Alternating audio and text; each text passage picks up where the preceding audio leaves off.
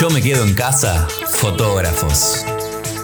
Más de 56 fotógrafos internacionales unidos, respondiendo al miedo y a la incertidumbre con información y creatividad. Acá nos tienes para acompañarte y hacerte crecer en este apasionante mundo que es la fotografía. Empezó la semana, día lunes, y estamos aquí de nuevo en Yo me quedo en casa fotógrafos, siguiendo con esta compañía en versión podcast. Y en el día de hoy tenemos la visita de Silvia Ferrer, que nos viene a hablar de marketing y de cómo organizarte en tu estudio fotográfico. Así que sin más, los dejo con ella. Hola a todos, soy Silvia Ferrer, fotógrafa de bodas y también especialista en fotografía infantil.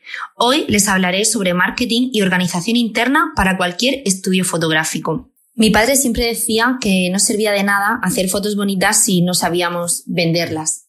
Quizá por ello es tan importante cuidar hasta el más mínimo detalle en nuestro trabajo, porque todo lo que nos rodea habla sobre nosotros.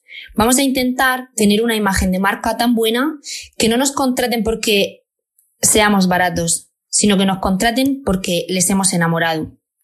A partir de aquí, les voy a dar a los oyentes algunos tips que siempre funcionan bien.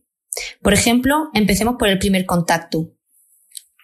Los clientes, eh, por lo general, pueden contactar por email, por teléfono o incluso por las redes sociales. Cuando contestamos por un email, vamos a intentar crear unas plantillas para el email que sean bonitas y que reflejen nuestro estilo, nuestro estilo como fotógrafos y como personas. Estas plantillas se pueden enviar directamente por email o utilizar plataformas tipo MadMimi o MailChimp. También podemos crear un bonito PDF o incluso utilizar una landing page dentro de nuestra página web. Si nos llaman por teléfono, ellos tienen que notar que siempre sonreímos. Aunque no nos puedan ver, nuestra actitud, el tono usado tiene que ser el correcto. De tal forma que, eh, aunque estemos hablando de precios, pues todo suene un poquito mejor.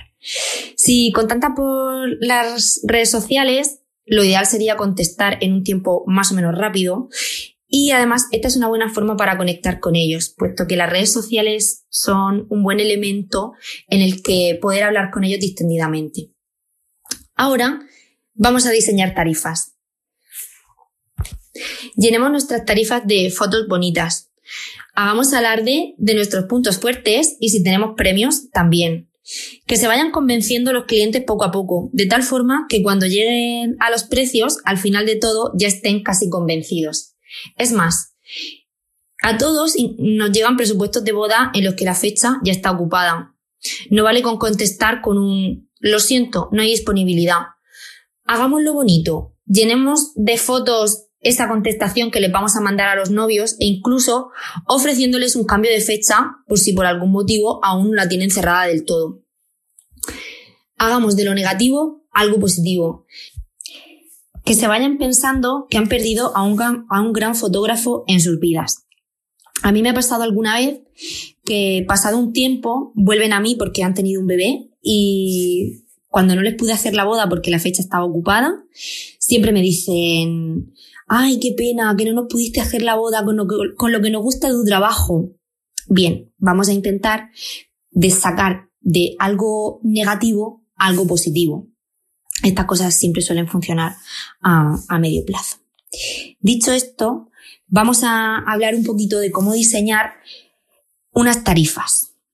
Yo siempre procuro tener un máximo de tres o cuatro productos, por ejemplo en boda o por ejemplo en sesiones de infantil. Vamos a intentar que los productos elegidos no se identifiquen con nuestro estilo y vamos a darle a los clientes todo más o menos ya organizado para no volverles loco con demasiadas ideas. Recuerda que no hay una segunda oportunidad para una primera impresión. Por lo tanto, vamos a intentar hacer las cosas bien siempre desde el principio. Por supuesto, si alguien viene a nuestro estudio, procuraremos tener tarifas impresas. Por favor, no anotéis los precios en la parte de atrás de una tarjeta de visita o en un folio en blanco. Los clientes pueden pensar que os inventáis los precios sobre la marcha y eso no da confianza. Muy buenos los consejos que nos dejó Silvia para marketingear y administrar mejor, organizar mejor nuestro estudio. Me gustó muchísimo y resalto ese de que los clientes siempre deben sentir que en nuestra comunicación estamos sonriendo. Una muy buena manera y una muy buena estrategia de tener una llegada distinta con cada uno de nuestros clientes. Otro de esos podcasts que vamos a tener que ir pausando o escuchando más de una vez y tomando nota para poder sacar tanta enseñanza y sabiduría que nos están dando cada uno de estos ponentes que nos acompañan también ahora acá en lo que es el podcast. Y como ya saben, como ya te estamos acostumbrando, lo que vamos a hacer ahora es el famoso ping-pong de preguntas y respuestas. Pregunta número uno. ¿Qué es lo más gracioso que te haya pasado en una boda? Pues me pillas, um, no sé, no sabría qué decirte, pero me imagino que alguna que otra caída, porque yo soy un poco torpe. si nos habrá pasado, ¿no tendrás videos sobre eso? Bueno, cualquier cosa los envías y los subimos a la, a la cuenta. Pregunta número dos. ¿Qué es lo peor o lo más raro que te pasó sacando fotos? Madre mía, es que lo peor más raro es un poco escatológico. y preferiría no contarlo aquí porque te digo que olía muy mal. Mm, ese dato del final me parece que va a ser de que los oyentes y la gente quiera saber un poquito más, así que cualquier cosa la pueden buscar a Silvia por alguna de sus redes y hacerle esa pregunta a ver si se anima a contárselo por otra vía. Vamos con la pregunta número 3.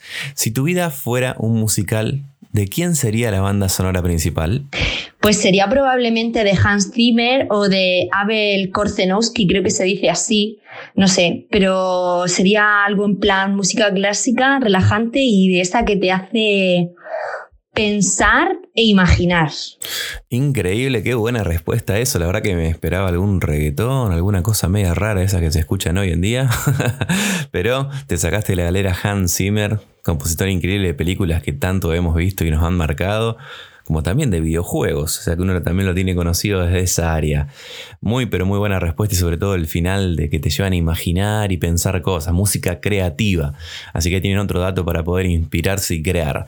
Pregunta número 4. ¿Qué harías si fueras un fantasma? ¿Dónde irías o qué cosa harías? Si fuera un fantasma. Pues no lo sé, pero probablemente tendría ahí como la vena cotilla y me dedicaría a mirar cosas que normalmente no se pueden. Son muchas respuestas a las cuales queremos que se amplíe lo que está respondiendo, como que nos quedamos con ganas de querer escuchar un poquito más de esa respuesta. Pero te vamos a dejar tranquila con la última pregunta, pregunta número 5. ¿Qué es lo que más te emociona de este 2020? Lo que más me emociona es que se acabe el coronavirus. Eso sería lo más emocionante que puede pasar este 2020. Exactamente, creo que es lo que estamos esperando todos, que se mejore esta situación y que termine todo este proceso para poder salir a disfrutar de lo que era nuestro día a día normal. Bueno, si te quieren encontrar y si quieren saber un poquito más de vos, Silvia, ¿dónde lo pueden hacer? Pues me pueden encontrar en mi página web, que es www.silviaferrer.com y también tengo página de Facebook y tengo Instagram. Quizá Instagram es donde más contenido voy subiendo y lo que más actualizado tengo.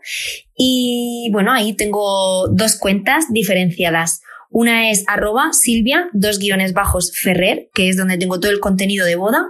Y aparte tengo la cuenta de niños, que sería arroba silvia-ferrer-kids. Bueno, quedó clarísimo dónde te pueden encontrar. Así que ahora nos despedimos. Bueno, pues hasta aquí la charla de hoy. Espero que sirva de ayuda a todos para conseguir más contrataciones que falta nos hace en este momento. Gracias Gastón por poner tu granito de arena en esta bonita iniciativa y gracias a todos los oyentes por estar ahí. Muchas gracias a vos por poder participar de lo que es este podcast y como bien decías, gracias a cada una de las personas que está desde el otro lado escuchando a diario viendo los directos, viendo todo este proyecto hermoso que se ha armado con la simple intención de compartir un poco de lo que nos apasiona a nosotros con vos.